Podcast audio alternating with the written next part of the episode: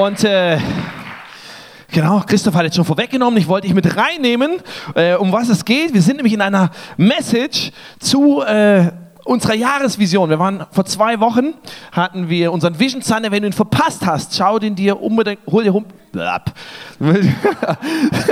Sehr ansteckend irgendwie, Christoph. Ne? Man verhaspelt sich hier ständig. Dann hör dir unbedingt nochmal den Podcast an, findest du ähm, bei Spotify oder auf unserer Homepage. Aber was eine Sache ist, wo wir sagen, die bewegt uns das ganze Jahr. Und äh, ich lade dich wirklich ein, dass du es zu deinem Motto auch für dieses Jahr machst. Und äh, damit du zum Anfang der Message ein bisschen warm wirst, äh, darfst du dich mal umdrehen und in die Kamera da winken. Äh, nämlich zu den Linzern, liebe Linzer, wir grüßen euch ganz herzlich und äh, ihr werdet auch mit reingenommen in diese Message. Von daher lasst uns den Linzer mal einen Applaus geben. Und äh, Liebe Linzer, jetzt dürft ihr mal zurückjubeln. Ne? Wir tun jetzt einfach so, als hören wir euch. ihr habt uns gehört. Genau, wir, we feel the love. Genau.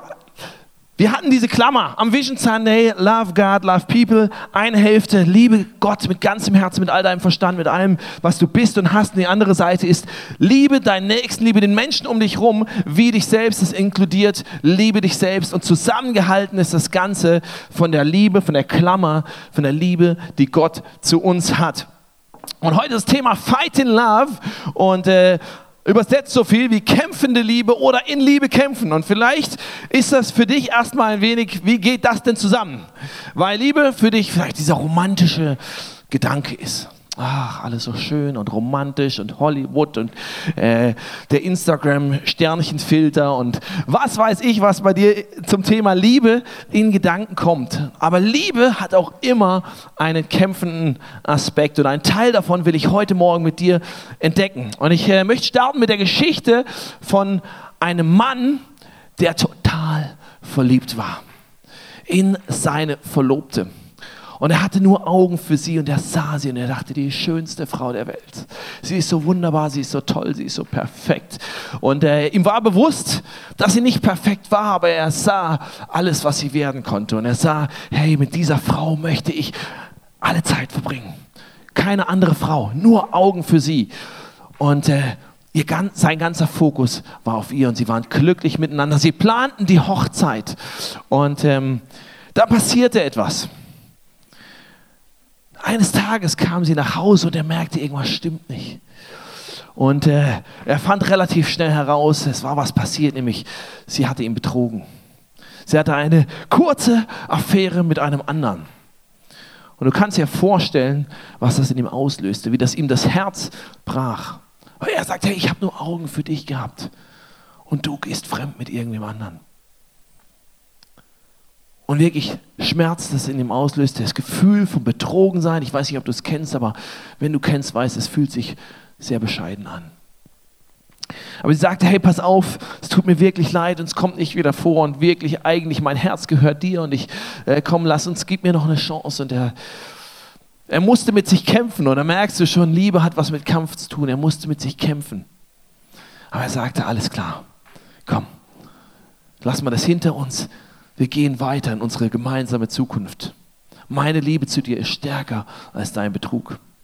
Und sie gingen weiter und sie planten die Hochzeit weiter und für eine Zeit lang ging alles gut.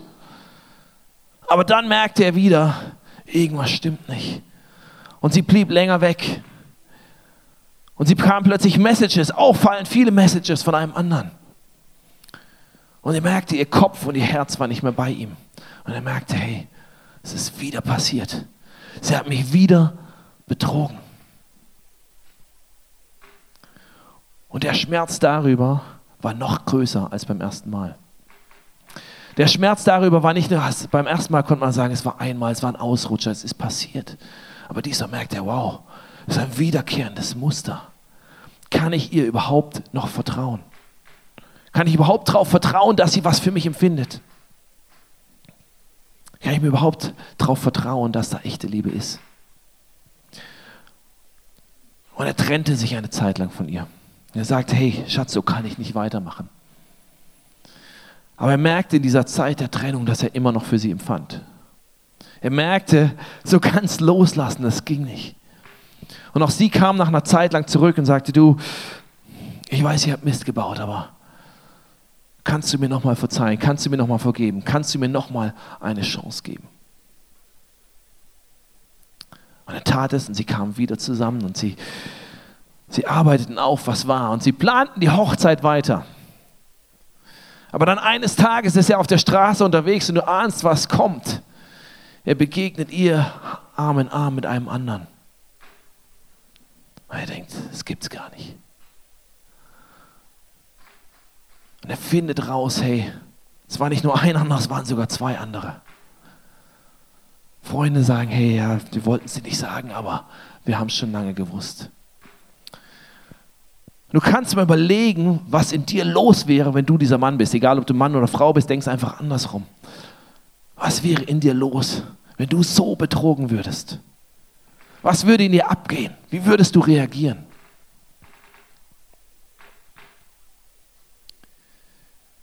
Die Geschichte ist Gottes Geschichte mit dir und mit mir. Die Geschichte ist Gottes Geschichte mit uns. Und ob es dir gefällt oder nicht, wir spielen nicht den guten Part.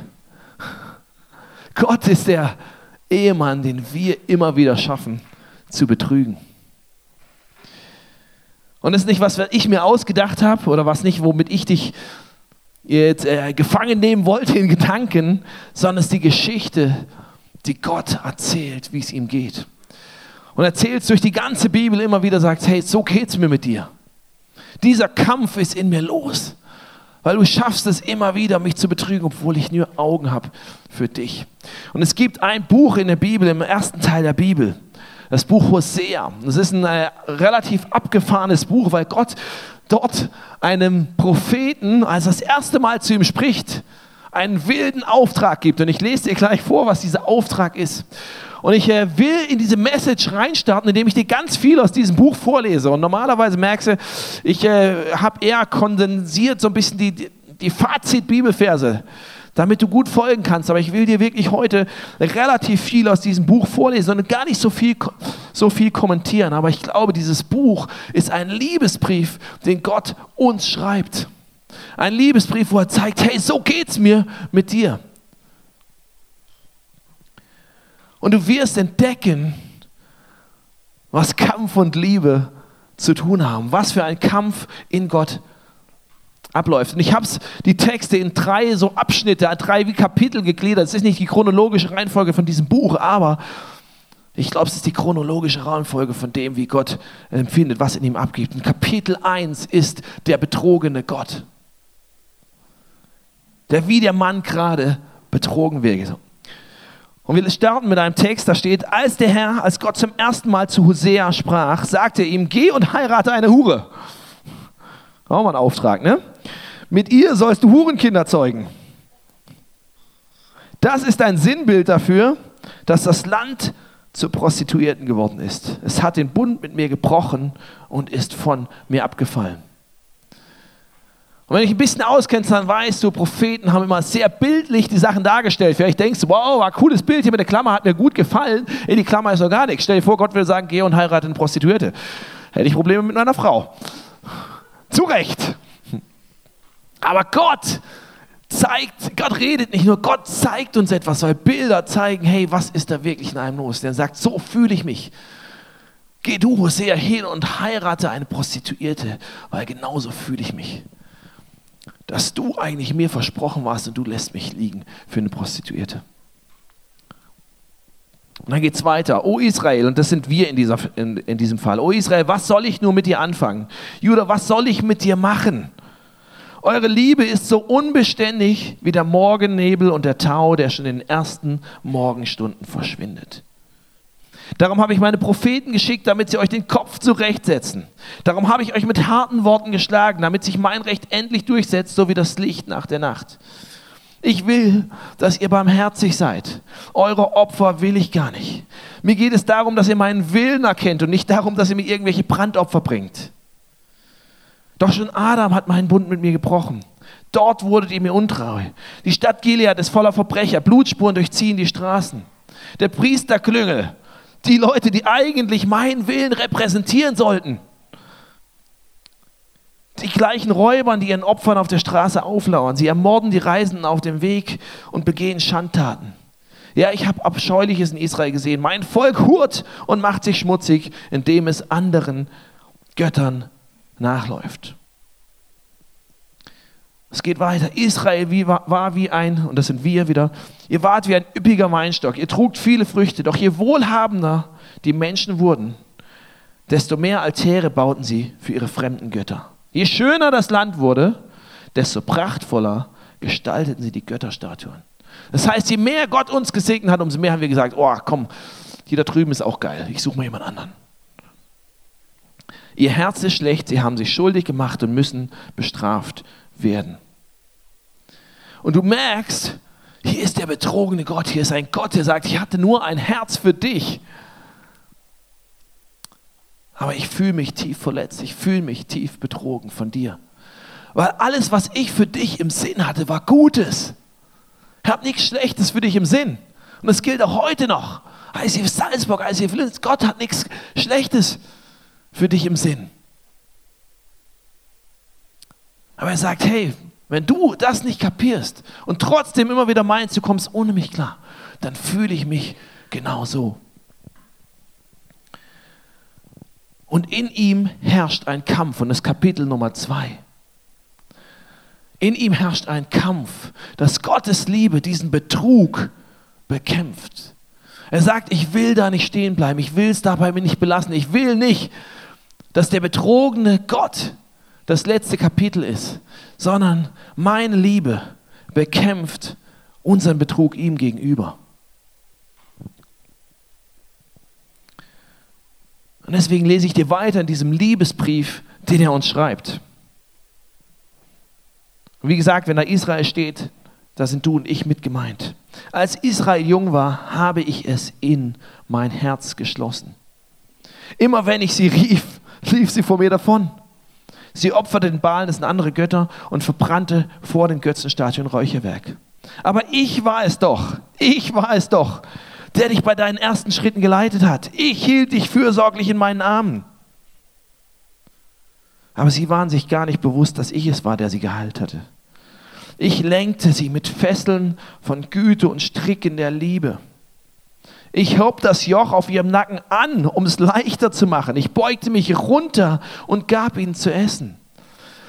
Aber mein Volk weigerte sich, zu mir zurückzukehren. Das ist dieser zweite Teil der Geschichte, den ich dir vorhin erzählt habe. Sagt, hey, eigentlich, ich meins nur gut mit dir. Ich gebe dir immer wieder neue Chancen. Ich will mit dir sein. Ich habe alles Gute für dich im Sinn. Und trotzdem lassen wir Gott immer wieder lieben liegen. Und du merkst, Gottes Liebe ringt mit sich selbst. Er ringt mit dem, was in ihm vorgeht. Wo er sagt, eigentlich, ich liebe dich, wie dich kein anderer lieben kann. Ich liebe dich heute Morgen, wenn du hier sitzt, wenn du in Linz sitzt. Ich liebe dich heute Abend, heute Morgen, den ganzen Tag. Und trotzdem muss ich damit kämpfen, weil ich immer wieder merke, wie du mich nicht zurückliebst. Und Gott sagt, von sich selbst, dass er ein eifersüchtiger Gott ist. Vielleicht hast du es schon mal gehört. Gott sagt, ich bin ein eifersüchtiger Gott. Dann denkst du, ach, Eifersucht ist ja scheiße. Gott, wie kannst du sowas sagen, dass du ein eifersüchtiger Gott bist? Aber weißt du, was das, glaube ich, heißt? Ich glaube, Eifersucht ist Gottes Leidenschaft, die bewirkt, dass er uns mit Eifer sucht. Gottes Eifersucht ist seine Leidenschaft, die sagt, ich suche dich mit allem Eifer. Ich gebe dich nicht auf. Du betrügst mich, aber ich gehe dir trotzdem nach. Du lässt mich vielleicht links liegen, du zeigst mir die kalte Schulter, aber du bist mir trotzdem nicht egal. Ich gehe dir nach. Und ich, ich nehme dieses Schmerzen und dieses Leiden auf mich, weil du mir wichtig bist. Wenn es deine Geschichte wäre, kannst du mir überlegen, wenn es deine Geschichte wäre, dein Partner so mit dir umgehen würde, wie würdest du reagieren? Du würdest sagen, hey, und wahrscheinlich alle deine Freunde würden mit dir sagen, hey, vergiss den Typen. Vergiss sie. Du hast was Besseres verdient. Das wäre deine Ansage dir selbst gegenüber. Das wäre deine Ansage von deinen Freunden dir gegenüber, wenn dein Partner so mit dir umgehen würde. Move on. Es gibt noch andere. Musst nicht auf ihn warten. Aber Gott sagt, hey, ich nehme dieses Leiden auf mich. Ich nehme bewusst auf mich, dass ich mit mir selbst kämpfen muss, mit dem Gefühl betrogen zu sein, weil du es mir wert bist. Und wenn du mal überlegst, was heißt es wert zu sein? Der Wert von etwas bestimmt sich eigentlich immer darüber, welchen Preis man bereit ist zu zahlen. Was ist diese Jeans wert? Ja, keine Ahnung. So viel, wie du bereit bist, dafür zu zahlen. Du kannst natürlich irgendeinen Materialwert berechnen, aber der gibt den wirklichen Wert nicht wieder, sondern der Preis, den jemand bereit ist, für etwas zu zahlen, zeigt den Wert, den es für ihn hat. Und Gott sagt, hey, ich bin bereit, mit diesem Gefühl von Betrogensein dir gegenüber zu kämpfen. Ich bin bereit, alles zu tun, was in meiner Macht steht, um das aus dem Weg zu räumen, damit wir wieder zusammen sind. Ohne Preis ist etwas nicht, nichts wert, aber Gott sagt, ich lasse mir alles kosten, dass wir wieder zusammen sein können. Und ich habe damit Kapitel 3 fast schon weggenommen, nämlich seine Liebe gewinnt. Dann sprach Gott zu mir, geh und liebe nochmal seine Frau, auch wenn sie sich nebenbei von anderen Männern lieben lässt und ständig die Ehe bricht. Denn der Herr liebt die Kinder Israels noch immer, obwohl sie andere Götter verehren und Rosinenkuchen lieben. Ich denke, was hat das jetzt mit den Rosinenbrötchen auf sich? Gott hat nichts gegen Rosinenbrötchen, auch nicht dagegen, dass du welche isst. Aber Rosinenbrötchen wurden traditionell gereicht auf der Feier für Baal, für diese anderen Götter, die sie verehrten. Deswegen stehen die hier drin. Also du kannst getrost deine Rosinenbrötchen essen, solange du sie mit Gott isst. Und er schreibt weiter in diesem Liebesbrief an uns. Oh, wie könnte ich dich denn aufgeben? Wie könnte ich dich, Israel, im Stich lassen? Wie könnte ich dich preisgeben? Schon beim Gedanken daran bricht mir das Herz und ich empfinde tiefstes Mitleid für dich. Ich will meinen glühenden Zorn nicht nachgeben. Ich will dich nicht nochmal vernichten, denn ich bin Gott und kein Mensch. Ich bin der Heilige, der mitten unter euch wohnt. Und ich will nicht voller Zorn über euch herfallen. Denn eines Tages werdet ihr mir nachfolgen. Ich werde die, ihr, euch, uns ich werde die, die ich einst nicht geliebt nannte, lieben. Und zu denen, die ich nicht mein Volk sagte, werde ich sagen, ihr seid mein Volk. Und sie werden antworten, und du bist unser Gott. Und ich finde das so krass, wenn ich mir das bewusst mache, weil es zeigt Gottes Herz für mich. Es zeigt, dass nichts, was ich tun kann, Gottes Liebe zu mir kaputt machen kann. Und das finde ich gewaltig, weil er hätte es nicht nötig. Und wenn ich ehrlich bin, ich könnte, glaube ich, so nicht lieben. Aber ich nehme wahr, Gott liebt so krass mich. Gott wirft seine Liebe zu mir nicht einfach weg. Es gibt diese Erzählung von einem Ehepaar, was 50 Jahre verheiratet war. Und sie wurden von Freunden gefragt, hey, was ist denn das Geheimnis eurer Ehe? Wie habt ihr es geschafft, euch 50 Jahre lang zu lieben? Und sie sagten, wir sind aufgewachsen in einer Zeit, in der man Dinge, die kaputt waren, nicht wegwarf, sondern reparierte. Und ich glaube, genauso ist Gottes Liebe zu uns. Dass er sagt, hey, ich werfe meine Liebe zu dir nicht weg. Nur weil da ein Riss reingekommen ist, nur weil was kaputt gegangen ist, nur weil was zerstört ist, sondern ich repariere sie. Meine Liebe zu dir ist groß genug. Und du merkst, Gottes Liebe kämpft für dich. Sie kämpft für dich. Und der größte Kampf, ich weiß nicht, was du denkst, was der größte Kampf in der Welt ist. Ich glaube, der größte Kampf ist nicht politisch oder ist nicht gegen Ungerechtigkeit oder gegen AIDS oder gegen was weiß ich, sondern der größte Kampf ist der Kampf, den Gott um dein und mein Herz führt. Das ist der größte Kampf. Und du spürst diesen Kampf. Du spürst diesen Kampf, wenn du irgendwann mal Jesus in dein Leben eingeladen hast, gesagt, Jesus, ich nehme das an. Ich mache dich zu meinem Chef in meinem Leben. Dann weißt du, in dem Moment hat ein Kampf in dir stattgefunden. In dir findet ein Kampf statt, wenn es darum geht, Gott, tue ich jetzt deinen Willen, weil du mir was aufs Herz legst? Oder mache ich lieber das, was in dem Moment für mich bequemer ist? Es findet ein Kampf statt um dein Herz. Ein Kampf, wo es darum geht, hey, Gott sagt, ich habe alles für dich gegeben, meine Liebe geht dir nach. Bist du bereit, mich zurückzulieben?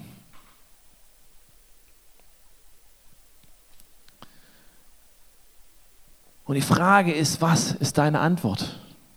Bist du bereit, zu sagen, Gott, jawohl, ich will mich nicht nur vor dir lieben lassen, sondern ich will dich zurückliegen.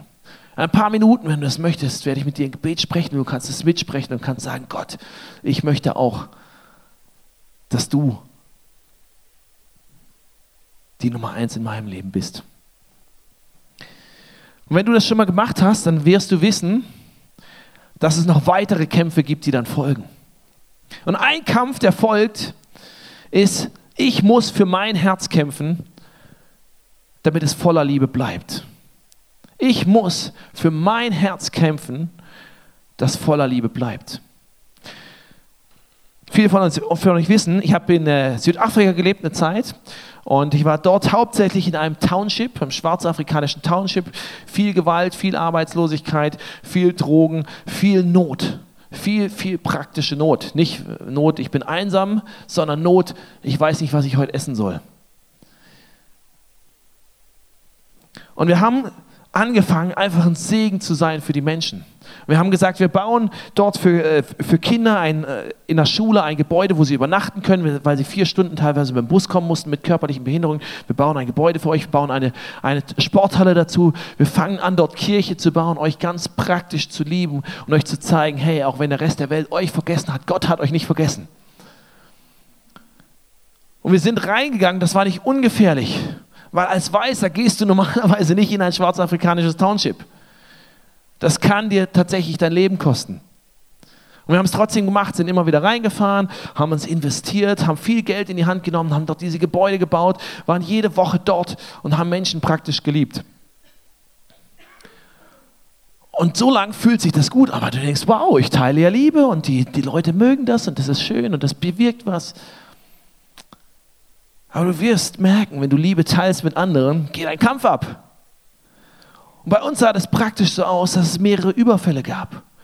Dass es Schießereien gab, wo wir uns zurückziehen mussten, weil da wurde es plötzlich lebensgefährlich. Wo wir merkten, hey, der Bau, diese, dieser, diese in der, im Bau befindliche Halle, plötzlich fangen die Arbeiter an zu streiken. Plötzlich kommen Lügen rein, die da erzählt werden. Plötzlich wird das Team auf offener Straße überfallen und ausgeraubt und bedroht. Und in den Momenten fängst du an, dir zu überlegen, bin ich bereit zu lieben, auch wenn es ein Kampf ist? Weil eigentlich, ich muss da nicht reingehen. Ich muss das nicht tun. Keiner zwingt mich, keiner hat mich bezahlt dafür. Ich muss das nicht tun. Aber bin ich trotzdem bereit, es zu tun? Egal, was als Resonanz zurückkommt. Und wir haben uns damals als Team bewusst entschieden, nein, wir machen weiter. Weil Gottes Liebe hat nicht aufgehört, uns nachzugehen, wo wir ihn beschissen behandelt haben. Und wir werden nicht aufhören, Menschen zu lieben, nur weil sie uns beschissen behandeln.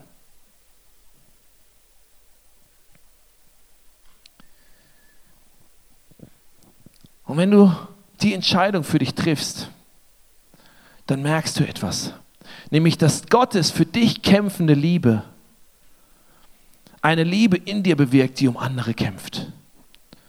Gottes für dich kämpfende Liebe bewirkt eine Liebe, die für andere kämpft. Weißt du, manchmal verlieren wir aus den Augen, worum es geht. Wir verlieren uns in irgendwelchen philosophisch, theologischen, sonst was Debatten und wir vergessen, dass es um Herzen und um Menschenleben geht. Ich bin hier um irgendwelche theologischen Debatten. Wenn dir irgendwas nicht gefällt von dem, was ich sage, kannst du es mir hinterher sagen. Können wir uns gern darüber austauschen. Aber ich bin nicht hier, um mit dir eine theologische Debatte zu führen. Sondern ich bin hier, um Menschenherzen mit Jesus zu connecten. Deshalb sind wir Kirche. Wenn du hier sitzt und sagst, hey, ich bin Teil dieser Kirche, deshalb bist du hier. Geht nicht darum nur, dass du dich gut fühlst, dass du rausgehst und denkst, yeah, cooler Sonntag. Das auch. Du sollst ermutigt rausgehen. Aber unser Auftrag ist, Menschen mit Gott zu connecten. Und du musst wissen, wofür du kämpfst, damit du die richtigen Kämpfe führst, weil sonst verhedderst du dich so schnell in den falschen Kämpfen. Und die Frage ist, wie kannst du denn für Menschen in deinem Umfeld kämpfen? Wie kann es aussehen, wenn du merkst, hey, wow, ich habe heute Morgen vielleicht erkannt, Gottes Liebe geht mir nach, Gottes Liebe kämpft für mich, die ist so krass. Und ich habe es heute Morgen wieder neu verstanden. Wie kann ich denn dann für andere kämpfen? Wie kann das aussehen, dass mein Kampf aus Liebe ist, damit andere diese Liebe kennenlernen? Und eine Möglichkeit ist so simpel. Weil ich denke, so habe ich ja schon mal gehört. Sicher hast du das gehört. Aber ich muss mich trotzdem auch immer wieder dran erinnern. Ich kann für meine Freunde beten und ich kann für sie fasten. Und wir gehen demnächst rein.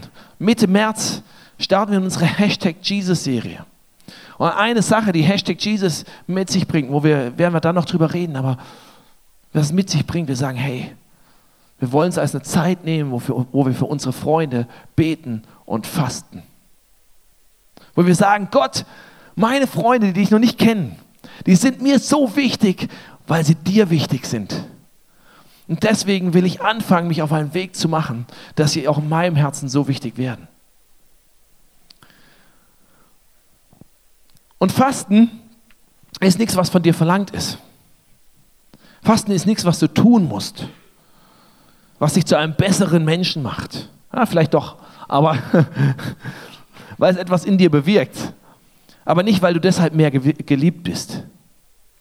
Aber Fasten ist was, was die Bibel uns zeigt, dass es sinnvoll und hilfreich sein kann.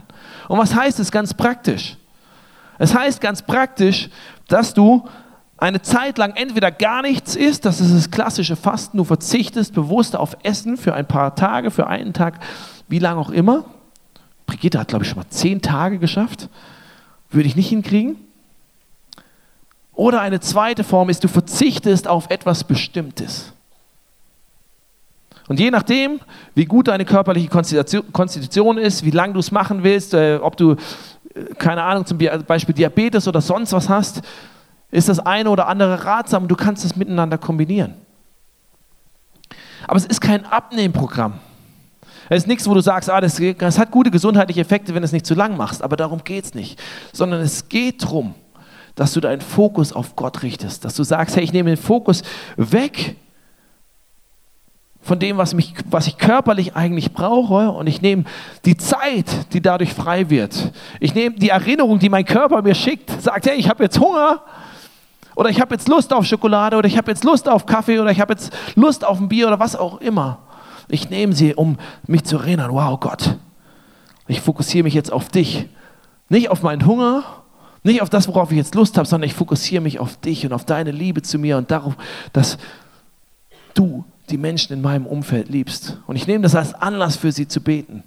Und ich zeige dir damit, wie ernst mir das ist. Dass ich nicht einfach, ah ja, Gott und äh, genau, der Franz, ja, kümmere dich auch mal um den, sondern dass ich sage, Gott, dir ist der Franz so wichtig und deswegen soll er auch mir wichtig sein.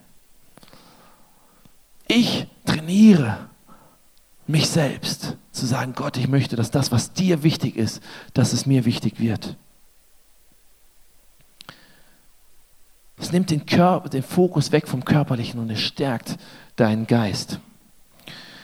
Und Jesus hat Folgendes gesagt. Er hat gesagt, glücklich zu preisen sind die, die nach Gerechtigkeit hungern und dürsten, denn sie werden satt werden.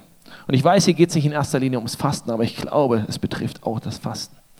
Weil du sagst, hey, wichtiger als meine körperliche Nahrung für einen bestimmten Zeitraum ist mir darum, auf Gottes Gerechtigkeit zu schauen. Und Gott sagt, wenn du das tust, wirst du erleben, wie du satt wirst. Fasten ist kein Mittel, um von Gott zu bekommen, was du gern hättest. So ein Magic Tool, ah ja, super, jetzt kriege ich endlich äh, mein neues Auto oder meinen Urlaub, für den ich schon so lange bete. Es ist kein Mittel, um von Gott zu bekommen, was du willst, aber es ist ein Weg, um Gott ein Stück weit ähnlicher zu werden. Und wenn du sagst, hey, ich sitze heute Morgen hier und vielleicht habe ich gemerkt, wie krass Gottes Liebe für mich ist. Vielleicht habe ich das schon vor langer Zeit erkannt. Aber wenn ich ehrlich bin, entweder meine Liebe zu ihm oder meine Liebe zu meinen Mitmenschen, diese zwei Klammern, die können noch Wachstum vertragen. Dann ist es ein Weg, den du gehen kannst, wo du sagen kannst, hey Gott, ich strecke mich aus nach dem. Ich will in meiner Liebe wachsen zu meinen Mitmenschen. Ich will, dass meine Freunde dich kennenlernen. Wie gesagt, wir werden als, als, als ganze Church in Salzburg, in Linz, im, im ganzen ICF-Movement werden wir die Hashtag Jesus-Serie Mitte März dazu nutzen, wo wir sagen, hey, wir wollen vielleicht über die 40 Tage auf was Bestimmtes verzichten und dann in der Woche vor Ostern, je nachdem, wie es dir möglich ist, sogar ganz fasten. weil wir sagen, Gott, ich wünsche mir, dass in diesen 40 Tagen ein Freund von mir dich kennenlernt. Das kannst du kannst natürlich auch jetzt schon anfangen, du kannst es immer wieder in deinem Leben nutzen. Also sagen, Gott, hey, ich will nicht da stehen bleiben, wo ich bin, sondern ich will verändert werden von deiner krassen Liebe für mich, dass sie auch eine krasse Liebe in mir für andere bewirkt.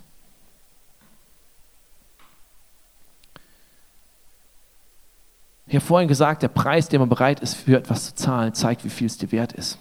Und vielleicht ist es eine Form, wie du sagen kannst, Gott, ich bin bereit, einen Preis für etwas zu zahlen. Das fällt mir nicht leicht. Liebe ist nicht immer leicht. Liebe ist manchmal Kampf. Ich bin bereit, einen Preis zu zahlen, weil diese Person mir wichtig ist. Ich bin bereit, einen Preis zu zahlen, weil die Liebe zu dir mir wichtig ist. Ich weiß nicht, wie es dir heute Morgen geht. Es war jetzt keine Heiterkeitsmessage heute Morgen. Ich habe nicht viele Witze gerissen. Ich will auch dir kein schlechtes Gewissen machen, darum geht es mir null. Aber ich wünsche mir, dass du heute Morgen was kapierst von dieser Liebe, die Gott für dich hat. Die sagt, egal was war. Ich glaube, Gott sagt auch gar nicht, richte den Fokus drauf, dass du mich betrogen hast, sondern Gott sagt, ich will, dass du verstehst, dass egal was du tust, mich nichts trennen kann für, von, deiner, von meiner Liebe zu dir. Und ich wünsche mir, dass du heute Morgen was kapierst, wie sehr du geliebt bist. Ich lade dich ein, aufzustehen, weil wir saßen jetzt schon lang genug. Und ich habe dir vier Symbole mitgebracht. Vier Symbole, die das für mich nochmal auf den Punkt bringen. Ich habe vorhin gesagt, ich möchte eine Möglichkeit geben, dieses Geschenk von Gottes Liebe für dich anzunehmen. Und ich habe dir ein Herz mitgebracht und dieses Herz steht für Liebe. Hast du dir unschwer gedacht, genau die Band darf gern nach vorne kommen. Dieses Herz steht für Liebe, für die krasse Liebe, die Gott zu dir hat und für deine Berufung zu lieben. Wenn ich fragst, was ist meine Berufung, was ist mein Auftrag im Leben, dein Auftrag ist nicht in erster Linie Doktor, Arzt, Lehrer, Krankenschwester, Pastor oder sonst irgendwas zu sein, sondern deine erste Berufung, dein erster Auftrag im Leben ist, zu, geliebt zu werden und zu lieben. Und Gott sagt, hey, ich liebe dich, haben wir heute die ganze Zeit drüber geredet. Und wenn du sagst, ich kann mit diesem Gott noch nicht so viel anfangen, dann kannst du was damit anfangen, dass du geliebt sein möchtest. Weil ich glaube, das möchte jeder von uns. Jeder von uns will geliebt sein. Aber dann kommt die Weggabelung ins Spiel. Und die Weggabelung ist, immer wenn du nicht liebst, immer wenn ich nicht liebe, dann fahre ich am Ziel vorbei. Dann fahre ich an dem Ziel, wo Gott gesagt hat, hey, ich möchte dich lieben. Ich möchte, dass du von mir geliebt bist. Ich möchte, dass du andere liebst, deine Frau, deine Kinder, dich selbst, deinen Nachbarn. Immer wenn wir nicht lieben, fahren wir am Ziel vorbei. Und dann passiert was. Dann kommt Tod in diese Welt. Wenn du dich fragst, woher kommen Kriege? Kriege kommen, weil Menschen aufgehört haben zu lieben. Damit fängt es an. Das ist der erste Schritt. Du hast nicht mehr geliebt. Und dann kommt alles weitere. In dem Moment, wo wir nicht lieben, kommt Tod in die Welt. Kommt Tod innerlich, in deinen Beziehungen, in deinen Emotionen. Unsere Aufgabe zu lieben, schaffen wir nicht immer alleine. Und dadurch bringen wir Tod rein in Beziehungen, in uns selbst, in diese Welt. Und dann kommt das dritte Symbol, nämlich dass Gott sagt, hey, um zu lieben, brauchst du mich. Das schaffst du nicht alleine. Und ich bin gekommen, ich habe meinen Sohn Jesus Christus in diese Welt geschickt, damit es nicht beim Tod bleibt, sondern dass wir das auf die Seite räumen können. Ich gehe ans Kreuz, um den den Tod, den du reingebracht hast, aus dem Weg zu schaffen. Um den Tod, den du verdient hättest durch dein Nichtlieben, um ihn wegzunehmen. Ich will den Weg freimachen, damit du wieder geliebt werden kannst und lieben kannst. Du willst mehr Geduld mit deiner Familie. Du willst mehr Liebe für deine Nachbarn. Du brauchst Jesus. Du willst ein Kind lieben. Du brauchst Jesus. Du willst Gott lieben an deinem Arbeitsplatz. Du brauchst Jesus. So einfach ist es. Und das Letzte, was ich mitgebracht habe, ist der Anker. Und warum ein Anker? Weil ein Anker ist ein Symbol von Hoffnung und von verankert sein. Gott sagt, ich möchte, dass du mit deinem Leben verankert bist bei mir. Ich will nicht, dass dabei stehen bleibt, ich sterbe für dich am Kreuz, sondern ich bin auferstanden nach drei Tagen, damit Hoffnung da ist, damit neues Leben reinkommt, damit du Neustart hast und neu verankert sein kannst. Damit du die Liebe, die ich zu dir habe, annehmen kannst und damit es eine Liebe wird, die dich transformiert und Liebe in dir schafft.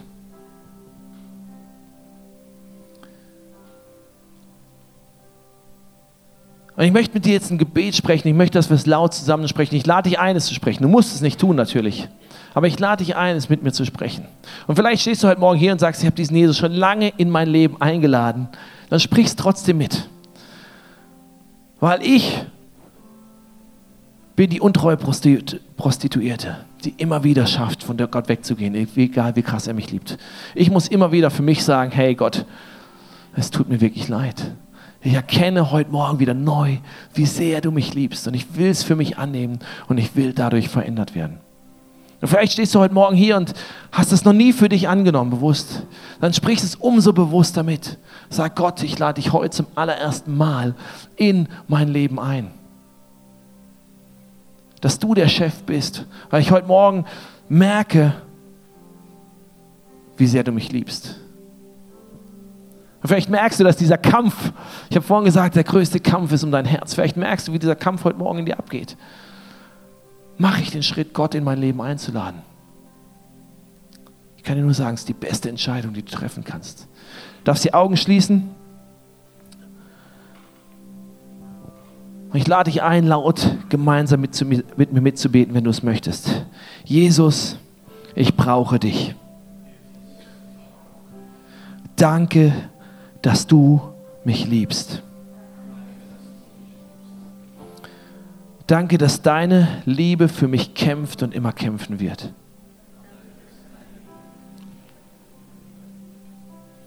Und ich nehme diese um mich kämpfende Liebe an.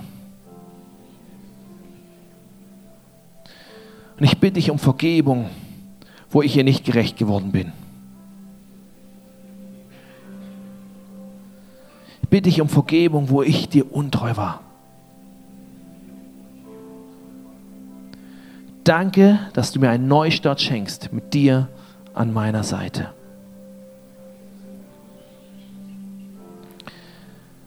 Ich will dich und andere lieben, Gott. Hilf mir dabei. Amen. Und wenn du das zum allerersten Mal bewusst in deinem Leben mitgebetet hast, dann lade ich dich jetzt ein. Die Band wird jetzt äh, gleich noch ein paar Songs für uns spielen. Dass du die Zeit nutzt, um einfach zu unserem Face-to-Face-Team hinten zu gehen, stehen hinten in der Ecke und sie möchten dir ein Geschenk geben. Ein Geschenk, was dich erinnert an diese Entscheidung, die du gerade getroffen hast. Oder wenn du hier bist und sagst, hey, ich möchte noch mit jemandem über was reden oder ich möchte, dass mich jemand nochmal bewusst segnet, auch da ist das Team für dich da. Geh einfach nach hinten, lass dich segnen, lass für dich beten, bete mit anderen oder nutze jetzt einfach die Songs, um Gott auszudrücken, was dich bewegt.